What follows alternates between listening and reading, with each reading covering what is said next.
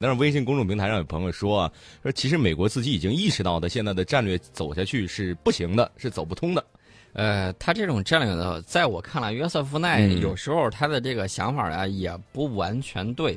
你比如说，他就说关于美国嗯衰落的言论是不准确的，甚至是误导性的。对，赤膊上阵就说明你这个指挥不了小弟了，说明你是在衰落之中。嗯然后呢，他抱有这样的想法，我觉得一方面是在给美国鼓劲儿，就像那个奥巴马总统说的样子，还想再领导世界一百年。对，呃，我觉得这种迷梦、嗯这种想法应该让他保持下去。对，让他继续膨胀啊！你们那膨胀吧所以我就说，嗯北美战忽局的朋友们，你们立功了，啊！居然把约瑟夫奈给忽悠了。然后我觉得这是好事儿，一定让让他坚信，他还能在啊，美国没有衰落，美国还在争向对，向荣。一定可以。然后，其实对美国而言啊，说到它真正危机，其实不是说中国夺得 GDP 的头把交椅，不是说咱们中国 GDP 成老大了，而是说就是构成中美两国实力的各种权力资源，嗯，对吧？在日渐充裕。，对，其实呢，我觉得这个美国啊，就包括约瑟夫奈，他嗯说的这个很多这个问题呢，我觉得并不一定准确啊。大家这些观点都可以用来商榷的。嗯为什么我说它不准确呢？他举了一个例子，他说欧洲、俄罗斯、印度、巴西或者中国这些国家或者国家联盟，未来几十年之内有可能超越美国，成为世界秩序的操盘手。当然，这种情况也许不会发生。他举的例子是英国著名的战略家弗里曼说的，他说正是联盟。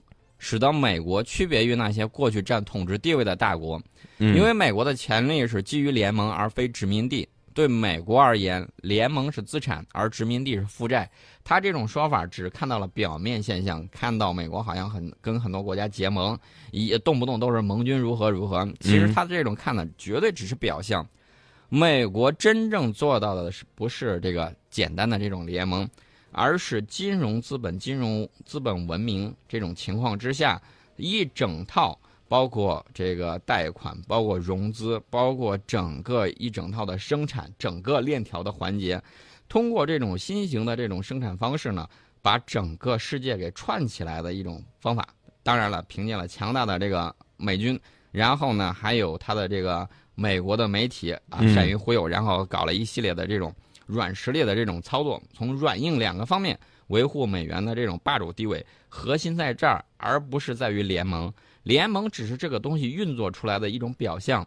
看到了很多国家受惠于美元，然后呢跟美国结盟，而不是美国基于这个嗯联盟使这个美元受惠。他完全搞反了这个表象跟这个深呃深刻的这个本质之间的这种区别，所以这也就是为什么我说他这个观点呢未必是正确的，嗯原因就在这儿。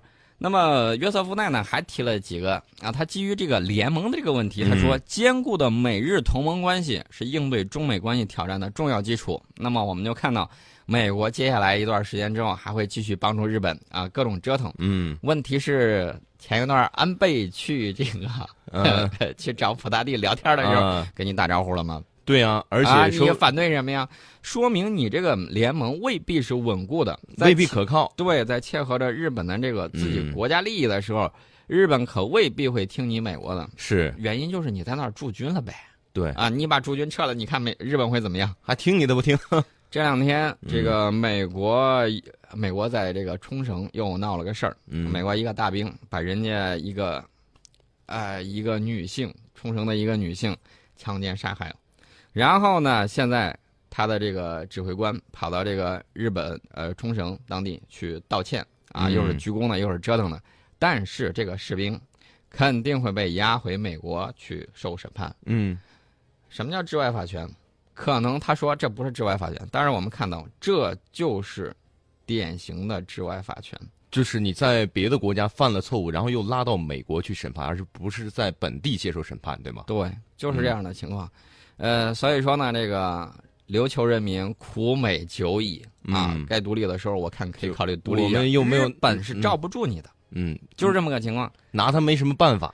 哎，是的，所以说呢，这个美国呢，接下来他还会在这个日本这块儿再做一些事情，最起码约瑟夫奈是这么去想的。嗯但是呢，我觉得有些事儿啊，呃，随约天意，岂非人力啊？为什么这么说呢？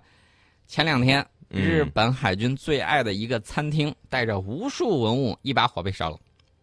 这把火是个什么意思呢？这个就是在横须贺军港的餐厅、啊海军料亭小松啊，啊是在十六号下午五点的时候突发大火，因为这个两层木质建筑啊，嗯呃，虽然去了十几辆消防车去在这儿扑救，还是全部被烧毁了。这个海军料亭小松呢，是历代日本海军将领最爱的餐厅。哦，这里头有都有谁了？咱听一听啊，东乡平八郎、物山本五十六，还有一大堆旧日本海军的这种文物。嗯持续了十四个小时的大火啊，把它全部焚毁了。对我来说，我个人觉得啊，嗯活该，烧的好。嗯，为为什么这么为说为？什么这么说？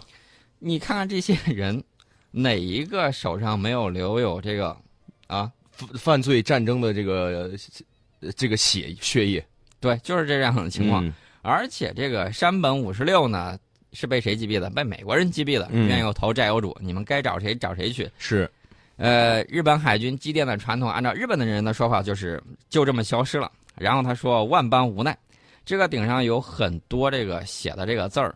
呃当然了，我说句实在话，咱说说点真东西，嗯就是这个山本五十六在这儿写题了，还有这个字儿。这个字儿呢，大家不妨去看一看，非常的有意思。透露的是什么呢？大家去读一下山本的这个生平，你就知道了。嗯这个馆子里头应该是有艺伎的。除了这个之外呢，呃，这个日本 日本山本五十六啊，应该还是在这儿这个怎么说呢？嗯反正就是有婚外这个不太恰当的这种行为在里头。哦，就是个人行为作风不是很检点。对，就是这么个情况。呃，另外呢，我们看到美国在中国周边一直部署了很多的这种军事演习，你比如说拉着这个菲律宾，拉着谁搞的这种演习，这是海上的。然后呢，他在我们北方的邻居这块儿也搞得有演习，呃，就是可汗探索。今年呢是可汗探索二零一六多国军事演习，昨天的时候在蒙古国拉开帷幕。那么包括中国在内的四十七个国家，共派出两千多人去参加这个演习。呃，我们去意思就是让我们看看到底你们想弄什么呢？嗯，呃，在去年的时候，我看到不光有中国军队参加，日本军队、嗯日本的自卫队也参加了。然后呢，你一看这个气势完全不一样。咱们这儿的这个士兵往那儿一站，拿着九五，那感觉戳那儿跟铁塔一样条顺啊。对，嗯然后你再看这个日本自卫队的，哎呀，我说句实在话，这个军容军纪啊，也就那么回事儿，对，稀稀拉拉嗯啊，很稀松平常的，嗯空口无凭啊。稀里哗啦我们这儿有照片啊，啊，有这个，绝对有照片为证。你就看看这个，确确实实是日本公务员出来了，而不是一直有战斗力的这种难道还都是大腹便便吗？大腹便便倒没有，嗯反正就是这个状态看着不太实在不像是军人呐。呃，不太像那个有战斗力的军队。嗯，呃，最起码救灾的时候，我们就已经看到了，我们已经在气势上取胜了。啊不光是气势上，那嗯明显的你一看那个状态就不一样。所以说呢，这个日本自卫队今年去了之后，不知道还会有什么样的表现啊。反正我知道去年他是拿着拿着这个蒙古国的 AK 系列、阿卡系列啊。嗯呃，我们现在很多人都习惯读 AK，咱咱也就在说它是 AK 的时候，啊习惯性的再点一下，正确的读法叫阿卡不应该叫 AK 吗？啊，不应该叫 AK、嗯所以那啊件那把枪特大家特别知这个熟悉的那把卡拉什尼科夫冲锋枪嘛，阿卡四七对吧？对，阿卡四七。嗯呃，除了这个军演之外呢，我们看到这个这两天闹得比较热闹的一个话题，就是塔利班最高领导人曼苏尔这个到底是活着还是这个已经死去了这个消息。这个消息呢，我觉得这两天啊都在这儿说。嗯先是阿富汗的情报部门说：“哎呀，我们证实塔利班最高领导人曼苏尔死于空袭。”呃，谁发动的呢？美军在这个巴基斯坦境内发动的空袭。嗯呃，说的是这个美军在二十一号下午在巴基斯坦南部皮鲁支省这个发动空袭，它这个是无人机啊，空袭目标是一辆汽车，这个汽车上据说有这个曼苏尔，还有好几名塔利班的这个武装分子。对，呃，声明说的是在二十一号下午三点四十五分左右，大概就在那个时间，呃，人就没了。那么，嗯塔利班之前有一名这个高级指挥官向媒体透露，他这个嗯时间跟他说的不太一样，不太一样啊。说的是二十号晚间的时候，在哦阿富汗和巴基斯坦边境啊死于哦美军空袭。这个曼苏尔呢，原来是这个奥马尔的副手。二零一五年七月三十一号的时候，接替因病去世的奥马尔正式成为这个组织的新领导人。那么巴基斯坦方面，我看巴基斯坦外交部在二十二号晚上，嗯，其实就是这个昨天晚上啊对按咱昨天晚上们时间可能就是今天凌晨的时候，嗯发布了一个声明，证实美军日前在巴基斯坦西南部靠近阿富汗的地呃这个边境地区发动了空袭，导致两人死亡，但是没有直接说明死者是否包括阿富汗塔利班最高领导人曼苏尔。所以现在曼苏尔死了没死还不知道，呃，现在还不好不好说。嗯呃，这个声明里头，巴基斯坦的这个声明呢，就说这个空袭炸毁了一辆汽车，两名死者之中有一名是穆罕默德·阿扎姆，嗯，这个遗体已经被亲属给认领了。另外一个死者身上发现了这个身份证显示，呃，这个乘客名字是瓦里·穆罕默德，这个真实身份呢有待进一步的确认。他没嗯把这个话说死，但是呢，当地媒体就援引巴基斯坦内政部的这个消息，说这个死者持有的是假护照啊。巴基斯坦内政部呢已经指派一个小组去调查这一假护照的来源。哎，还有人说这个嗯假护照上照片啊，跟这个曼苏尔确确实实比较相像。哎，所以说呢，现在疑云密布啊，我们还是再等等看，看看这个到底是什么样的那个消息这个剧情可以去拍一部谍战剧了啊，绝对可以啊！之前呢，这个美国就拍过这样的悬疑电影。嗯，都拍过这样的这种呃电影片儿、嗯军事大片儿。呃，除了这些东西在这儿闹个不停之外，其实我觉得还有很多事情得给大家说一下。比如说这个希腊，啊，希腊啊议会二十二号开了一天的会，星期天也没有休息，通过了债权人要求的一揽子紧缩法案。呃，要完成第三轮救助协议执行情况的第一次评估，获取下笔救助贷款，并且开始这个为债务减免，呃，谈判创造条件。反正就是一轮一轮接着弄吧。这个债权人呢，要向希腊提供八百六十亿欧元的救助资金。那么希腊呢，它的这个条件就是需要经过一系列的改革，还有紧缩措施，才能够得到这笔钱。呃，希腊实在不行，看看还有哪个港口不错，嗯，我们这块儿去经营的时候，明显效果很好嘛。对啊，你再租给我们，让我们去再租一下对我觉得这个还是挺不错的。对，大家一起挣小钱钱嗯，对，没错。这吴丹，你有进步了。啊，是吗？好了，欢迎回到节目当中，我们我们看一下我们的这个微信平台上啊，嗯不主动不拒绝这位朋友呢发过来一段话，他说：“日本对美国说，老大啊，赶紧回头，快看中国。”美国一回头，发现中国已经不知道什么时候长成巨龙了。哎呀呀，就追得太紧了。对，非常惊恐啊，就是说兄弟，千万别蹦啊，要不脚底下的小船说翻就翻了，嗯，咱俩谁都好不了。对，中国就说我是负责任的大国，船上好多小伙伴呢，我是嗯不会蹦的。再说我个子高啊，谁知道我这个脖子这儿？啊，美美国军方说，我你看看，这个对国会说啊，啊你看看你不给我钱不是？啊不给我钱怎么办呢？你看大象就养成了。所以呢，就各种的闹腾。嗯哎，我觉得这个说法呢很形象，也很贴切啊，很有意思。呃，另外呢，既然说到这个长成巨龙，那你得看看巨龙都有什么。嗯我们中国首个量子卫星要在今年七月份的时候发射。量子卫星，对，发射成功之后，可以实现全球的高技术通信。另外呢，这个京沪干线也在筹建之中，嗯今年下半年就会交付使用。啊，这个其实我想问一下宋老师，量子卫星它的技术的突破是在哪？这个突破呢，主要在于这个中科院，呃，嗯尤其是潘建伟教授他们带领的这个团队，呃，他利用这个量子纠缠啊，在嗯这个通信的这种安全性方面非常的好，安全性保密。你只要说是一窃听，量子纠缠它的这种情况就会改变，而且嗯是在这个另外一方啊，在另外一个量子顶上纠缠的这个量子对儿里头，就会表现出来有人窃听，有人这个更改这种情况。嗯它是相对应的。这个呃相纠缠的这个量子对儿，只要有一个情况发生改变，另外一个也会相应的出现了这种变化。嗯，所以说呢，窃听几乎是不可能的。呃，在这个上面呢，我觉得就非常非常的这个安全。我们搞的这个京沪干线呢，主要原因呢也在这也在这里头。大家记好了，这是中国首个，更是世界首个量子卫星。以后谁再造这个东西，我就告诉你们，明明白白的告诉你们，你们绝对是山寨。知识产权在我们这儿的。绝对是最山寨好的在我们美国，你千万不要发射量子卫星啊！啊 发射了之后，我就说你不专业，然后呢，山寨我们的东西。哈哈哈，好好笑啊！你发的这个东西。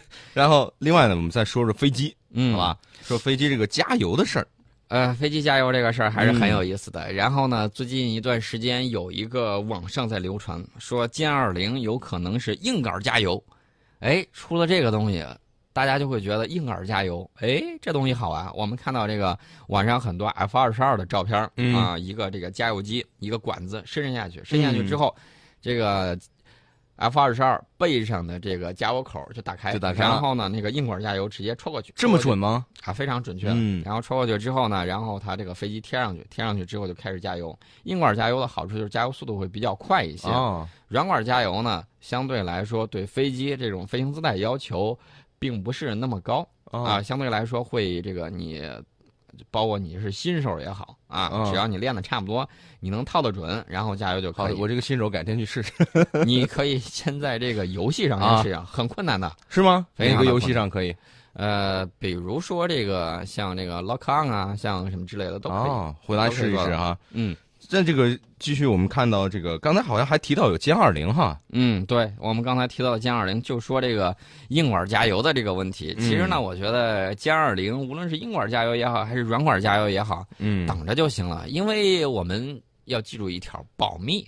啊，该知道的东西，我觉得他们慢慢就会出来。对我们不要急于啊！我现在急的这个心里头跟这个热锅上蚂蚁一样，我就想去嗯看一下，我就想去翻个墙。你这绝对是一种错误的做法，嗯而且呢，国家安全机构是在旁边的，你说犯得着为这个然后进去吗？对不对？对啊，尤其是你万一真的一旦泄密的话，那怎么办？那宋老师毫不客气的马上拨打国安的电话嗯，找你去。对，其实我们现在要做的就是相信我们科研人员的技术，相信我们飞行员的技术，其实什么都没有太大的困难啊。呃，嗯困难是有的，但是我们会努力克服困难。对，道路是曲折的，前途是光明的。嗯另外呢，最近一段时间，美国你知道一直在纠结什么呢？嗯，纠结我们的东风二十六，我就知道，从去年九三阅兵之后，我们亮了东风二十六，那美国这个心里头就有这个七上八下的，心里头很不舒坦。嗯呃，为什么呢？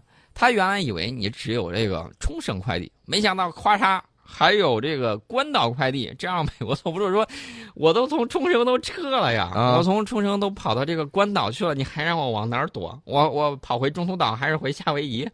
所以呢，美国在呃说你们到底家里头还有什么东西啊？嗯啊，没有亮出来的，你敢不敢亮出来给我们看看？害怕了。呃，这个东西呢，怎么说呢？善藏者隐于九地之下啊，肯定不会让你知道。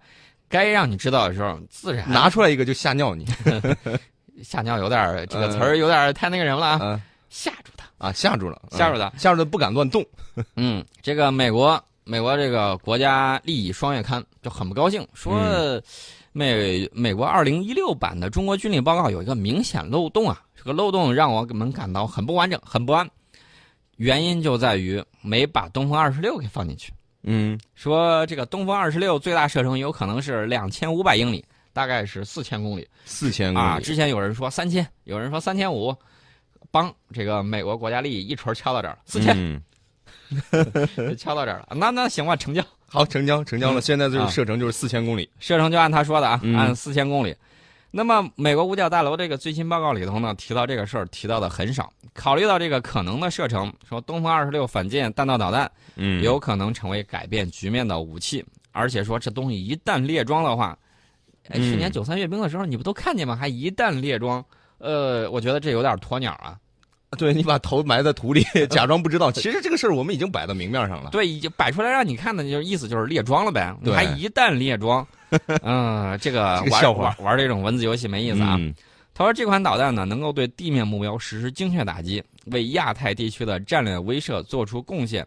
此外呢，如果这款导弹有相应的制导能力的话，这将成为中国第一次拥有针对战场目标的核精确打击能力。嗯其实呢，网上流传呢，啊，好像是美国航母的这个啊画了一个嗯靶子，然后顶上有两个弹坑，一个呢打在这个左舷右后方甲板上，一个打在这个右舷啊这个中间稍微靠后的那个位置。其实呢，你已经很清楚了，这个东西打你是没有问题的。既然没有问题，他其实想说的什么，就是说。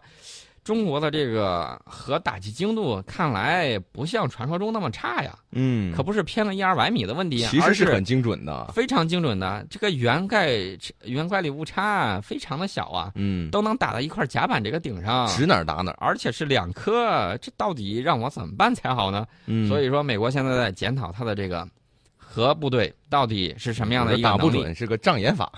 啊，所以说呢，美国现在也很闹心。嗯前一段我们不是爆出来了吗？说他这个核安全部队，呃，核部队现在不受重视了。不受重视之后呢，就出现了一个问题：军纪涣散。军纪涣散到何种地步呢？守卫核设施的这些部队，美军部队嗯，在这儿酗酒，甚至还有吸大麻了。我天天都堕落成这种地步了，对，啊就是这个样子。大家想一想他们是负责这种战略核导弹的安全的，哦他是负责外围警戒啊什么之类的，嗯，都闹腾到这个地步就，没人管了。如果一旦出了问题，就很容易出问题很。害怕呀、你想想里头，嗯万一有有那么几个啊恐怖分子嗯或者什么里应外合，趁着他们喝醉的时候一溜烟儿冲过去，把核弹头接到手里头，那会是怎么样一个情况？那不就不是拍好莱坞大片儿的问题了？那就不是，那就是关系到整个世界局势的一个世界全世界人民的安全的一个事儿我们。看过原来美国拍过的这个大片儿，嗯，哎，我忘了名字了，大概就是有这个将军呢，因为在外头出征，然后呢、嗯觉得美国军队对他不公，嗯然后呢就把这个核弹头给劫持了，在一个岛上，是夺命岛啊还是什么电影？哦，我忘了，就那个片儿。嗯，呃，还是一个大腕儿演的，最后那个镜头就是在美军飞机准备过来扔燃烧弹之前啊，他打出了这个呃嗯双标的这个信号，一红一绿啊闪烁着。然后呢，美军在最后一个关头没有扣下扳机，把这个小岛给炸平，应该是勇闯夺命岛。啊，勇闯夺命岛。其实我们是只是希望这些情节在电影里发生发生就好了，我们眼睛过过瘾就好了。但是千万不要说在现实生活中让我们这个普通的老百姓也感受到这种核武器的恐惧哈。